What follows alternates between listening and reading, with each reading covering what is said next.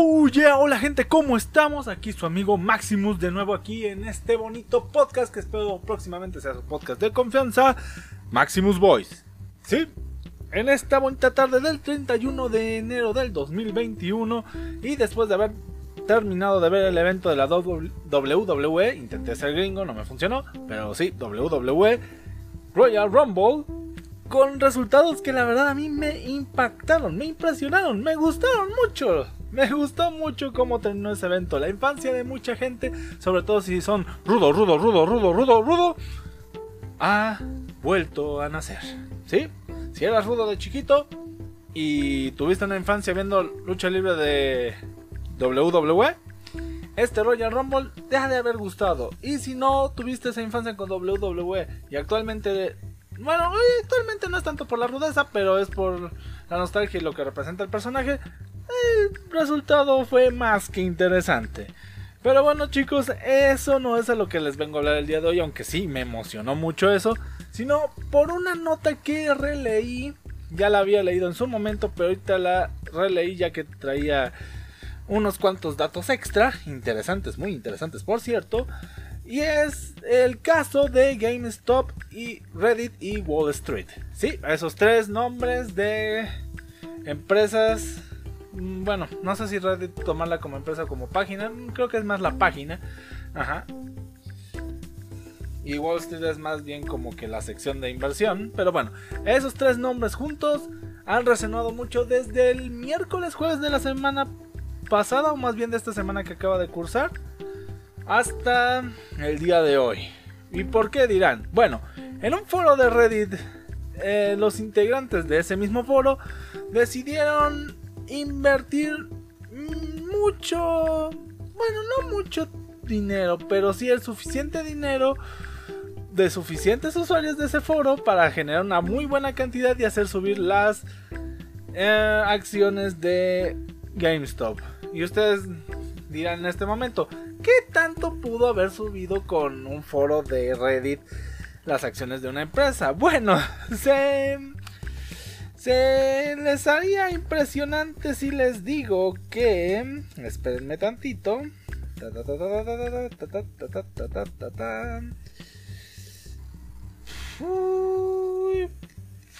las, las acciones de GameStop pasaron de valer 100...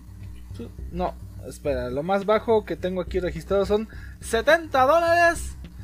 En un día llegar a valer casi, si no es que más de 220 dólares. Sí. Y hoy en día ha aumentado aún más ese precio de mercado.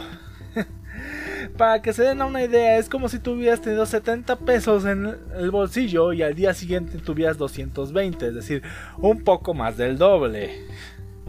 Y, y eso no es lo peor.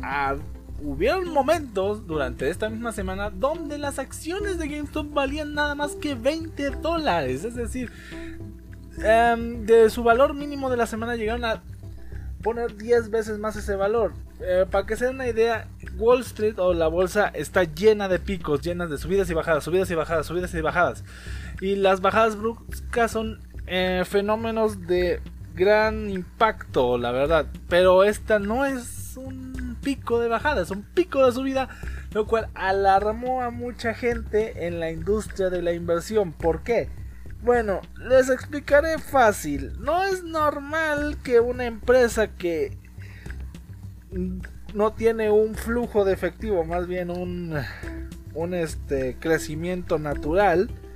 Y con eso me refiero a que no ha hecho nada impresionante para subir sus números. Llegue a subir sus niveles en cuanto a valor en la bolsa de esa manera. Sobre todo siendo una industria como la del videojuego físico que cada vez está yéndose más a la baja porque la gente compra videojuegos más digital. Por lo tanto, la demanda de juegos físicos no es tanta y la oferta sí lo es de, poner acciones en empresas de, de lo mismo. Lo cual hace que vaya a la baja. Es un fenómeno de mientras más demanda y menos oferta, más vale una acción y mientras más oferta pero menos demanda, menos vale. Espero lo haya dicho bien, porque es la cuestión de más demanda, menos oferta, sube. Más oferta, menos demanda, baja. Eh, espero eso haya simplificado el asunto. Porque la verdad eh, creo que hasta yo mismo me hice bolas anteriormente. La cuestión es, bueno, si subieron el valor de acciones, pues eso ha de ser bueno para los inversionistas. Sí, para los inversionistas, ¿cómo decirlo? Simples o más bien los inversionistas que tenían esas acciones para sí mismos.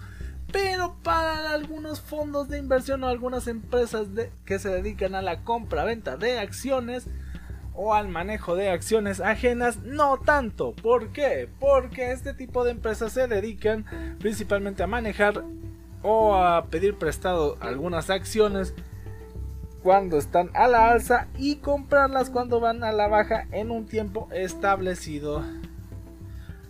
Y pues como GameStop era una empresa que tendía a la baja, muchas empresas o muchas fundadoras lo trabajaron de esa manera cuando llegó a valer 70 dólares, 78.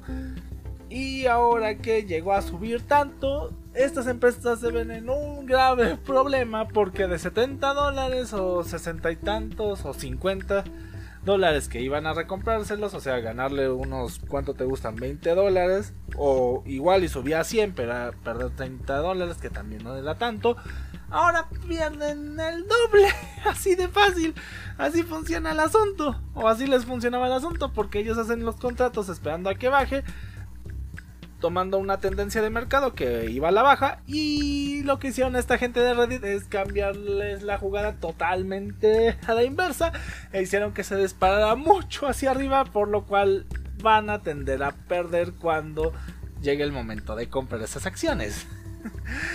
nada complejo, loco, pero es como que alguien sabía de finanzas en ese foro, dijeron vamos a chingar algunos de estos y se los chingaron, así de fácil. ¿Y en qué repercutió esto? Bueno, no sé si habrán visto de esas aplicaciones que dicen, oye, puedes invertir en la bolsa nada más dándole clic a esta aplicación y metiendo tu dinero con nosotros. Bueno, una de esas aplicaciones llamada Robinhood, no sé si otras más hayan propuesto esta mecánica, esta iniciativa de limitar, si no es que prohibir la inversión en este tipo de acciones o en acciones de ciertas empresas que van tendiendo a la baja.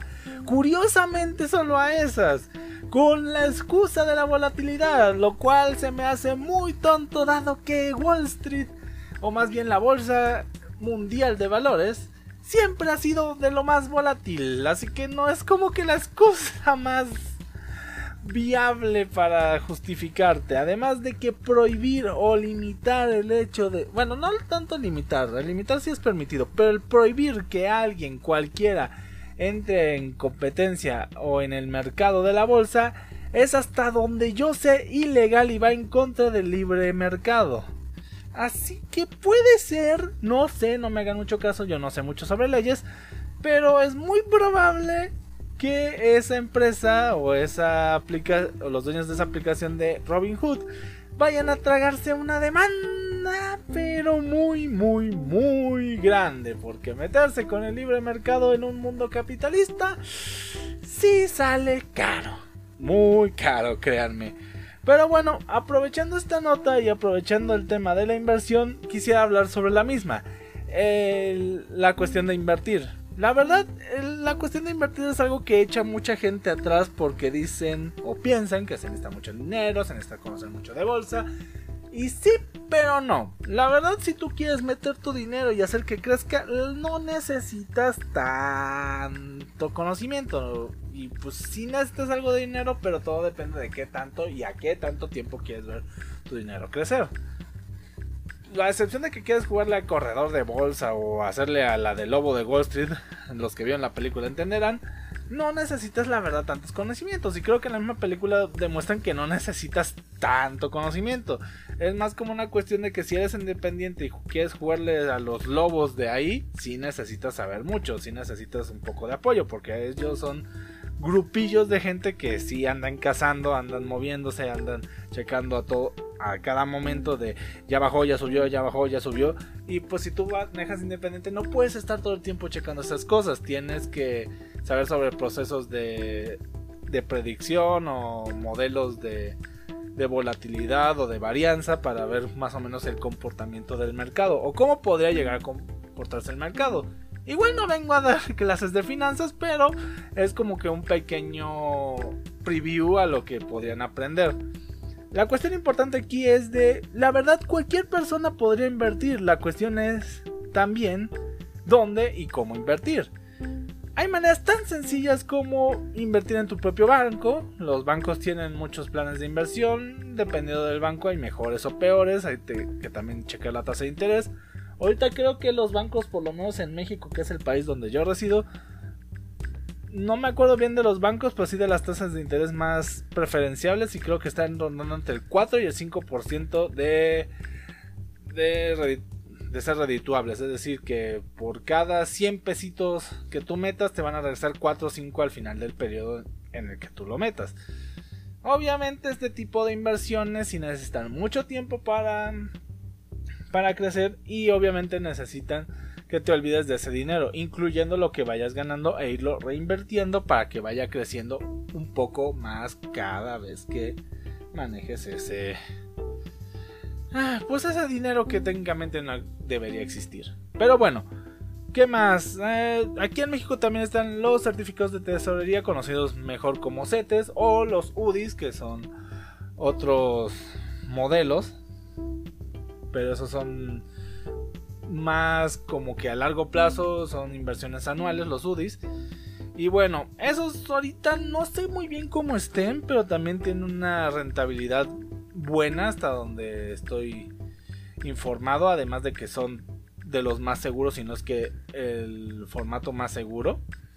Los Afores son más como un ahorro para el retiro, no generan nada, pero igual es una forma de generar dinero para cuando llegue esa época de vacas flacas o esa época donde no puedas conseguir un trabajo después de tanto tiempo.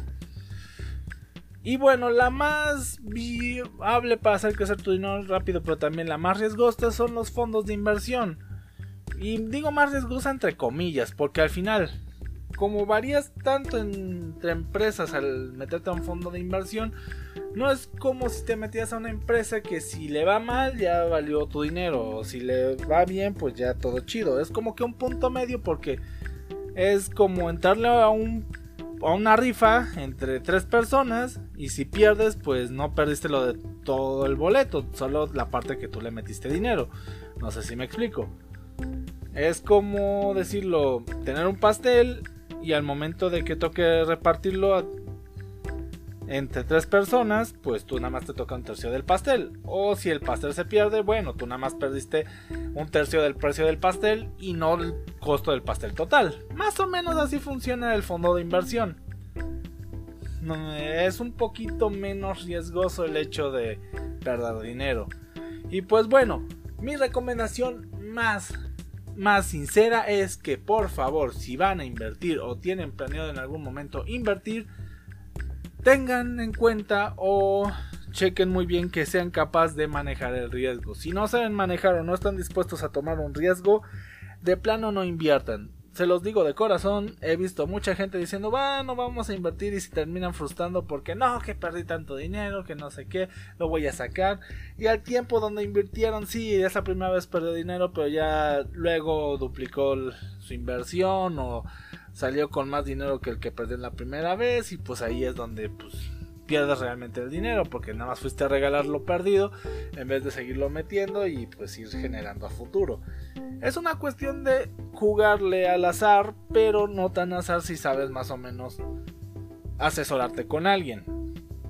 Que esa es otra. Sugiero mucho ir con alguien que los pueda asesorar. Si, si conocen a alguien del mundillo, saben de algún lugar que den asesoría financiera, pues vayan, permitan, permítanse, perdón, permítanse bañar con el conocimiento financiero de la cultura financiera. Si es posible, también bañense con finanzas personales, porque me ha tocado en mis trabajos ver a cada persona que ni siquiera sabe bien organizar eh, sus gastos, o más bien no sabe de dónde gastó tanto, que es hasta un poquito risible para los que sabemos del mundillo. Pero bueno, eh, señores, creo que no tengo nada más que decir sobre el tema. La verdad se me hizo un tema interesante. Mezcla un poquito sobre el mundo geek al hablar sobre videojuegos. Que hablando sobre videojuegos, ya esta semana que viene, del primero al 7 de febrero del 2021, para ser exacto, el. Permítanme, 4 de febrero sale para League of Legends el pase de, de evento de bestias lunares para los que jueguen League of Legends. Ahí ya saben en dónde utilizar sus 1650 de RP o 2650 si quieren la skin de Fiora con el marquito. Y bueno, ¿qué más tenemos del mundo de los videojuegos? Bueno, veamos alguna noticia interesante. Pues la verdad no hay nada ahorita para febrero, por lo menos nada de lo que vea curioso. Mm, veamos.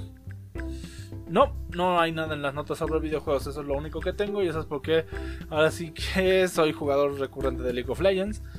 Veamos. También hay noticias del mundo de cómics aquí en México gracias a la página de miscomics.com.mx.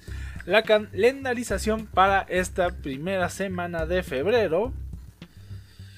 Tenemos el número de Avengers, el enfrentamiento dentro de esta recopilación de Salvat, o bueno, traída desde Salvat para nosotros.